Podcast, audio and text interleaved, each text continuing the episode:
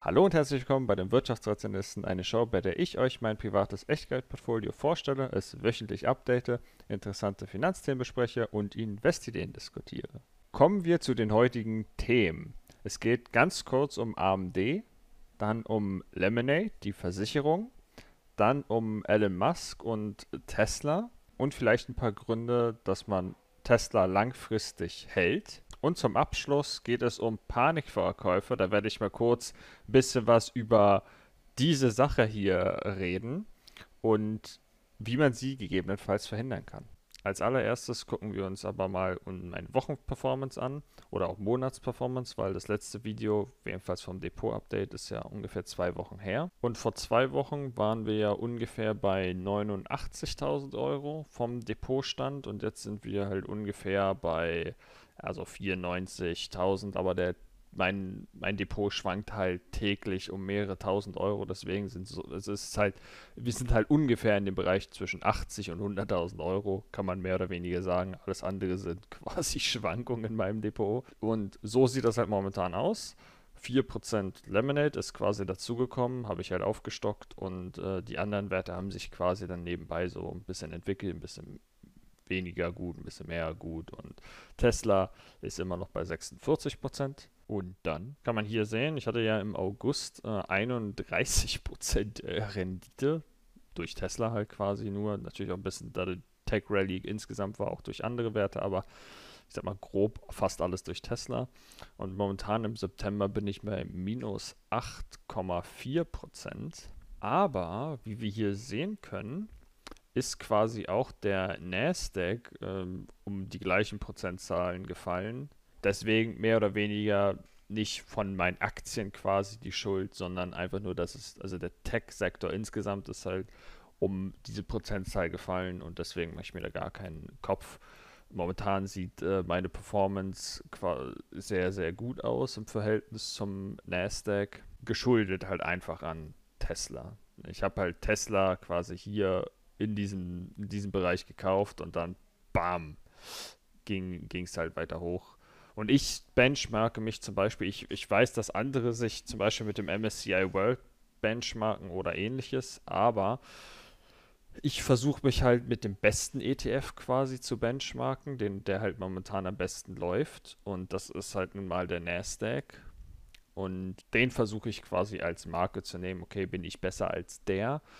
Und Momentan ist es tatsächlich so. Wenn wir uns jetzt hier zum Beispiel mal den 5-Jahres-Chart ansehen, das war übrigens mein Bitcoin, meine Bitcoin-Zeit, ähm, möchten wir einfach nicht drüber reden, jedenfalls äh, jetzt nicht. Und äh, genau da hat sich dann quasi, wie hier schon vorher gezeigt, hat sich das natürlich durch Tesla wieder sehr, sehr gut ergeben. Und kommen wir finde ich jedenfalls persönlich zu meiner wichtigsten Kennzahl, die ich versuche auf jeden Fall zu halten. Im letzten Depot-Update hatten wir hier ungefähr 35% interner Zinsfuß. Jetzt ist es halt nur noch 32%. Aber wirklich, wenn ich das über Jahre hinweg halten kann, also ich meine, es sind jetzt quasi vier Jahre, aber trotzdem wenn ich das über Jahre hinweg halten könnte, diese 32 Prozent oder ansatzweise 32 Prozent, dann wäre ich unglaublich zufrieden. Und diesen Weg versuche ich irgendwie zu dokumentieren auf YouTube.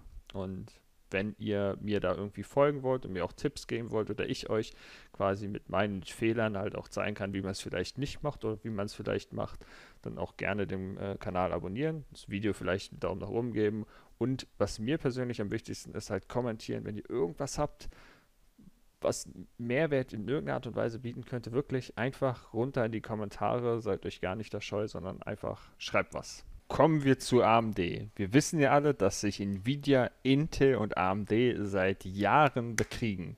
Jetzt hat AMD endlich die Konkurrenz völlig abgehängt. Nvidia und Intel haben quasi absolut keine Chance mehr.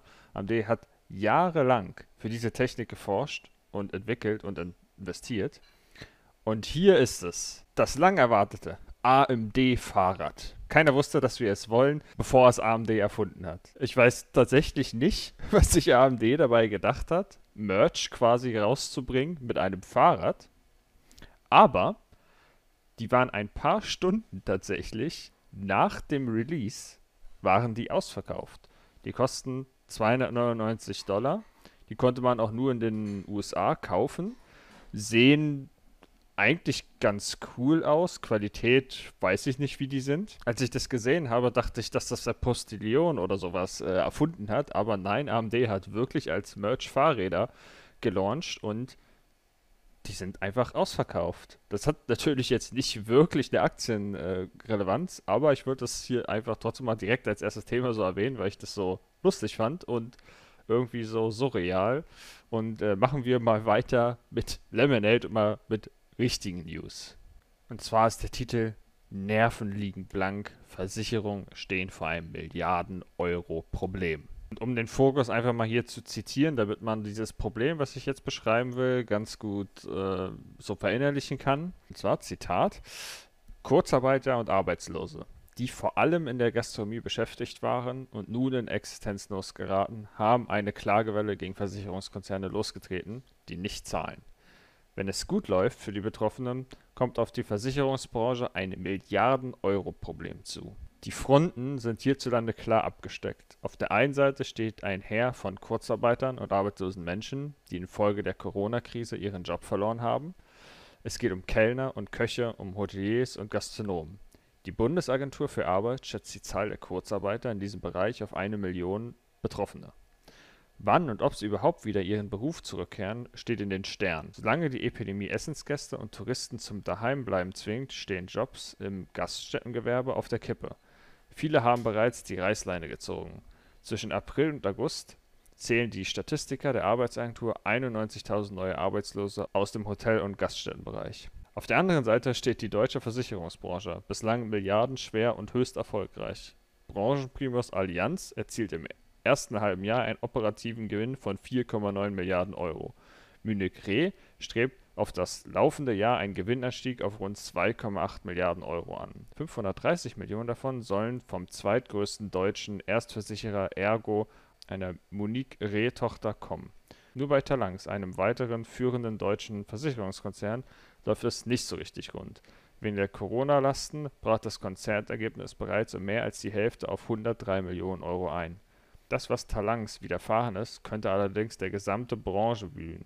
Denn auf die Versicherer rollt eine milliardenschwere Klage zu. Das ist jetzt erstmal die Stimmung, die der Artikel so ein bisschen vermitteln will und die Story dahinter. Quasi auf der einen Seite stehen die Kunden, die die Versicherung abgeschlossen haben, genau wegen des Falls, dass wenn sie arbeitslos werden und so weiter, beziehungsweise die Betriebe das abgeschlossen haben. Und auf der anderen Seite stehen jetzt halt die quasi geldgierigen Versicherungen, die das halt nicht zahlen wollen, weil es für die unglaubliche Ausgaben einfach sind. Und als ich diesen Artikel gelesen habe, kam mir halt direkt wieder Lemonade in den Kopf und dass Lemonade dieses Problem, sofern sie halt haushaltstechnisch richtig gemanagt haben, dieses Problem nicht hätten. Um kurz nochmal Lemonade quasi vorzustellen, für die Leute, die Lemonade jetzt noch nicht kennen.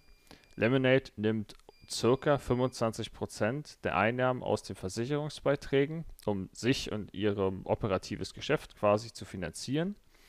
Und 75% werden zur Versicherungsabsicherung verwendet, also auch an Rückversicherer. Doch falls etwas von diesen 75 beziehungsweise nicht ganz 75% weil auch der Rückversicherer und Lemonade dann nochmal da Kosten von abzieht, wird der Rest gespendet. Es ist Lemonade also quasi völlig egal, ob sie das Geld an die Kunden auszahlen müssen oder an die gemeinnützige Organisation. Je mehr ich mich mit Lemonade beschäftige und in die Versicherungsbranche abtauche, desto quasi bullischer werde ich zu Lemonade. Ich sehe nämlich keine Welt, in der sich dieses Geschäftsmodell, sofern es profitabel ist, und das ist jetzt quasi der ausschlaggebende Punkt, dominiert. Aber falls ihr euch schon mal mit Lemonade und dem Geschäftsmodell auseinandergesetzt habt und eine andere Meinung dazu habt oder irgendwas sagt, ja, das und das müsste man aber beachten und so weiter, dann wirklich gerne in die Kommentare damit. Ich beschäftige mich momentan recht viel mit der Versicherungsbranche und möchte es auch weiterhin tun. Und da werde ich auch auf jeden Fall die nächsten Wochen und Monate äh, hin und wieder mal äh, davon Auszüge sozusagen bringen, was ich so Neues gelernt habe und so weiter. Und deswegen gerne kommentieren darunter, wenn ihr irgendwas, auch interessante Artikel, auch logischerweise gerne auf Englisch. Ähm, irgendwas einfach in die Kommentare. Außerdem hat Lemonade am 15.09., das ist der Dienstag gewesen, angekündigt, dass sie am Ende des Jahres 2020 ihre Versicherung in Frankreich launchen wollen. Frankreich hat jedenfalls laut Lemonade selbst extrem starke Versicherungsunternehmen. Dennoch möchten sie sich schon in, der, in dem quasi sehr entwickelten Markt behaupten. Sie sind dann größtenteils in den USA, Niederlande, Deutschland und dann halt auch Frankreich ansässig. Ich persönlich sehe es halt sehr bullisch an, dass sie jetzt schon quasi auch ganz groß in Europa werden wollen und gleichzeitig auch in den USA. Ist natürlich sehr kostenintensiv, obwohl sie natürlich in Europa jetzt im Verhältnis zu den USA sehr klein sind. Lemonade für mich ist momentan ein bei bis zu 5% des Portfolios dann auch immer ein starkes Risiko der Profitabilität herrscht. Deswegen habe ich zum Beispiel am äh, 17.09. 61 Lemonade-Aktien zu jeweils ca. 48 Dollar gekauft und lustigerweise ist die seitdem um ca. 15% gestiegen. Und das mit den 5% des Portfolios ist natürlich jetzt nicht so gemeint, dass Lemonade ist momentan bei mir 4% des Portfolios, dass wenn sie jetzt steigen und sie über diese 5%-Hürde kommen, dann würde ich sie jetzt nicht verkaufen, sondern ich würde sie einfach gegebenenfalls nicht unbedingt nachkaufen, außer meine Meinung hat sich darüber geändert, dass äh, sie nicht mehr so risikoreich sind. Aber das wird sich dann halt zeigen, da kann ich halt punktual, das ist ja alles nicht ganz klar an Prozentsätzen und so weiter auszumachen. Das ist immer individuell. Generell bin ich äh, sehr gespannt auf die Q3-Zahlen. Momentan bin ich aber ehrlicherweise auch noch am Recherchieren, da mir einige Punkte im Versicherungsgeschäft noch nicht ganz klar sind. Und das wird, denke ich, auch noch einige Wochen oder eher sogar Monate dauern. Ich muss quasi leider ein kleines eigenes Studium für die Versicherungsbranche machen, da das Versicherungsgeschäft schon im Verhältnis zu anderen Branchen sehr kompliziert ist und sehr reguliert und also wirklich einfach sehr schwer. Aber Be Bezug auf Lemonade und vielleicht andere Firmen, die ich dann im Zuge dieser Recherche finde, werde ich auf jeden Fall weiter hiervon berichten. So, kommen wir kurz zu ein paar Tesla-News. Es gibt bei Tesla wirklich richtig viele Neuigkeiten. Dafür gibt es eigene Kanäle, die jeden Tag ein Video dazu machen. Also äh, ich empfehle zum Beispiel Tesla Daily, der ist wirklich echt einfach top, was der macht.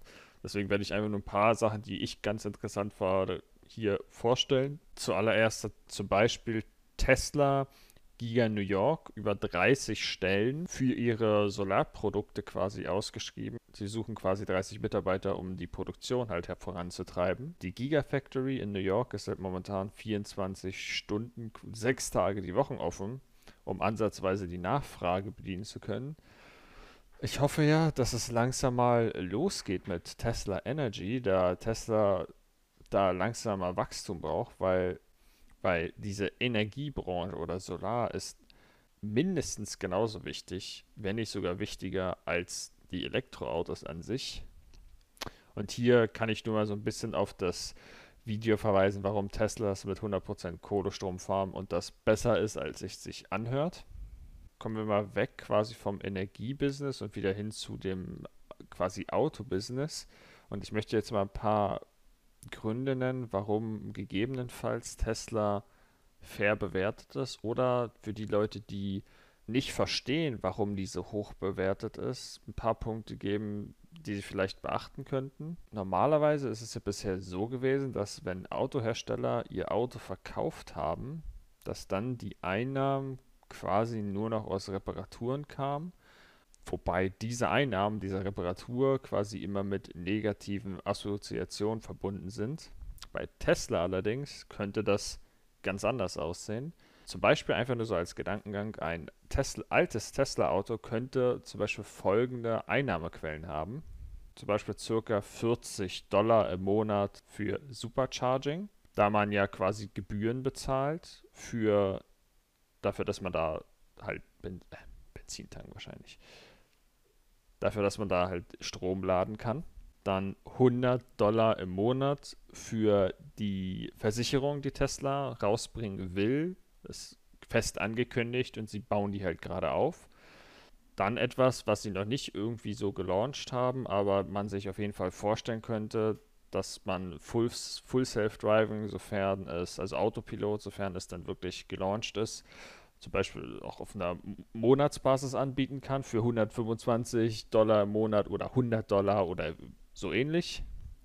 Und dann eine, das machen natürlich auch schon andere Anbieter, aber auch mit vielleicht Starlink im Verbund oder ähnliches, dass man dann auch Premium Internet-Konnektivität mit Services, Service wie äh, Netflix und Spotify und so weiter halt auch miteinander verbindet und da auch zum Beispiel 10 Dollar im Monat mit verdienen kann. Und bei diesen gerade genannten Einnahmen reden wir teilweise halt eher von einer 50% plus Marge, weil wir uns jetzt hier im Softwarebereich befinden. Und um es am besten quasi mal mit Elon Musk Worten zu beschreiben, Tesla is best understood as a collection of about a dozen startups, mostly in series, increasingly in parallel. Every product line and new production system was invented. Instead of playing chess with the same pieces as everyone else, create new pieces. Also um es mal kurz zu übersetzen, das Unternehmen Tesla ist eher eine Ansammlung aus Dutzenden Startups, welche parallel weiterentwickelt werden. Jede Anwendung jedes Produkt und jede Technik ist selbst entwickelt. Anstelle Schach mit den gleichen Figuren wie jeder zu spielen, kreiert man einfach neue Figuren oder man ändert halt quasi die Regeln. Und ich finde dieses Zitat von Elon Musk sehr passend zu Tesla, weil Tesla halt in ganz vielen Bereichen wirklich das selbst macht, neu entwickelt und anders denkt und mit diesem sogenannten First Principle Prinzip versucht, Sachen neu zu erfinden, also wirklich quasi das Fahrrad neu zu erfinden, um es mal so zu sagen. Und bisher schaffen sie es und man wird sehen, was die Zukunft sich zeigt. Ich bin immer noch sehr bullish bei Tesla. Jedoch habe ich halt schon fast 50% meines Portfolios in Tesla, deswegen werde ich es erstmal weiterhin nicht nachkaufen. Aber falls du gegebenenfalls auch überlegst, Tesla zu kaufen, ich empfehle dir ganz stark den Kanal Tesla Daily. Wenn du dir da mal ein paar Videos anguckst oder auch mal ein paar Wochen zurückblickst oder auch ein paar Monate zurückblickst, dann denke ich, wird sich dein Blick auf Tesla doch schon ganz stark ändern. Kommen wir zum letzten Thema, wie man Panikkäufe gegebenenfalls verhindert. Ich finde, Panikkäufe sind mehr oder weniger das Schlimmste, was es gibt. Und ich möchte mal kurz ein bisschen über meinen schlimmsten Panikverkauf erzählen der mich im Nachhinein mindestens 50.000 Euro gekostet hat. Angefangen hat das Mitte 2017, da ich da in Bitcoin investiert habe. Mein erster Kauf waren circa 10.000 Euro. Dafür habe ich damals ungefähr 5 Bitcoin bekommen. Und dann habe ich nämlich in den laufenden Monaten mein gesamtes Kapital in Bitcoin investiert, sodass ich am Ende mehr oder weniger genau 10, 10 Bitcoin hatte und das dann 100%, also wirklich 100% meines Vermögens waren. Und wer den Bitcoin-Chart kennt, der müsste dann wissen, dass wenn ich, dass ich mit 10 Bitcoin dann ungefähr auch mal kurzzeitig ein Vermögen von 150.000 Euro hatte. Ein paar Monate später oder ein halbes Jahr eher kam dann der Crash und es wurden aus, aus 150.000 Euro wurden wieder 30.000 Euro. Wobei ich mir im Zuge dieses Crashs ein Limit gesetzt habe, dass ich meine Bitcoins so verkaufe, sobald ich plus minus null bin. Und das habe ich dann auch gemacht. Und jetzt quasi retroperspektiv betrachtet, zwei Jahre später wären die Bitcoins, diese 10 Bitcoins, wenn ich sie gehalten hätte, jetzt 90.000 Euro wert. Und damals aus der Perspektive von damals jedenfalls musste ich verkaufen, weil ich mein Portfolio viel zu stark auf eine Sache gesetzt habe, die wirklich extrem spekulativ war und wo ja an sich wirklich kein intrinsischer Wert gegenüber ist. Nicht zu vergleichen zum Beispiel mit einer Tesla-Position. Dabei habe ich halt auch ein paar Sachen richtig gemacht, aber auch viele Fehler. Und jetzt will ich mal drei Punkte nennen. Und zwar erstens, habe ich mich für einen Nicht-Programmierer sehr stark in das Thema eingearbeitet und auch über 20 Videos zu diesem Thema damals gemacht. Und ein paar davon sind sogar noch online. Das war quasi sehr positiv. Nur dadurch konnte ich überhaupt diese extreme Volatilität, die halt permanent in Bitcoin stattgefunden hat, durchstehen. Dann zweitens habe ich mich an mein Versprechen halt gehalten, dass ich bei plus minus null verkauft habe. Im Nachhinein ist, war das natürlich ein Fehler, dass ich verkauft habe, jedenfalls geldmäßig ein Fehler. Aber zu dem Zeitpunkt kann man das ja nicht wissen, was in der Zukunft passiert. Deswegen war das sehr, sehr gut, dass ich mich daran gehalten habe.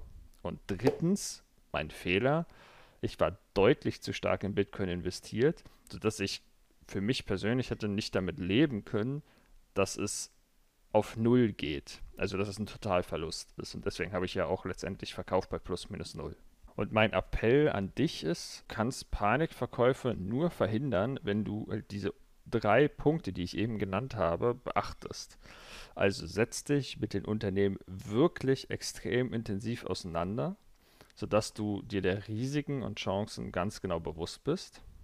Du kannst sowas gut testen, wenn du mal versuchst, jemand das Unternehmen quasi als Investition zu verkaufen.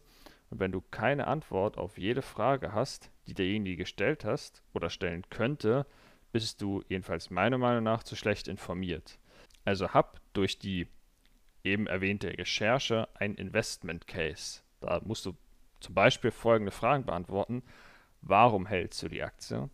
Wie lang hältst du die Aktien? Und was muss passieren, damit du verkaufst?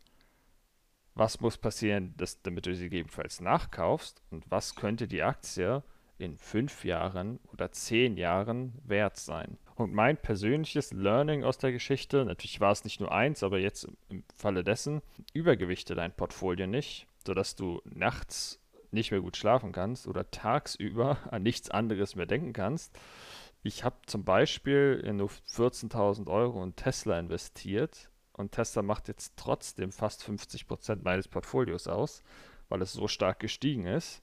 Ich werde jetzt aber nicht wie bei Bitcoin den Fehler machen und immer mehr Tesla-Aktien kaufen und umtauschen, sondern ich kaufe jetzt nur noch andere Aktien, um das, dieses Ungleichgewicht gegebenenfalls irgendwann auszugleichen. Ich halte allerdings vom sogenannten Rebalancing überhaupt nichts, da man sich ja eigentlich genau das wünscht, dass sich eine Aktie so überdurchschnittlich entwickelt, dass sie dein ganzes Portfolio mit nach oben zieht. Ich hoffe, ich konnte dir zu dem Thema Panikverkäufe ein paar Blickwinkel geben, dass du diese Fehler, die ich gemacht habe, vielleicht nicht machst und auch in Zukunft, wenn du etwas kaufst, anders an den Kauf herangehst. Und damit verabschiede ich mich auch. Ich hoffe, dir hat das Video gefallen. Wenn ja, dann gib dem Video gerne einen Daumen nach oben und abonniere den Kanal, damit du auch in Zukunft an der Entwicklung des Depots teilhaben kannst.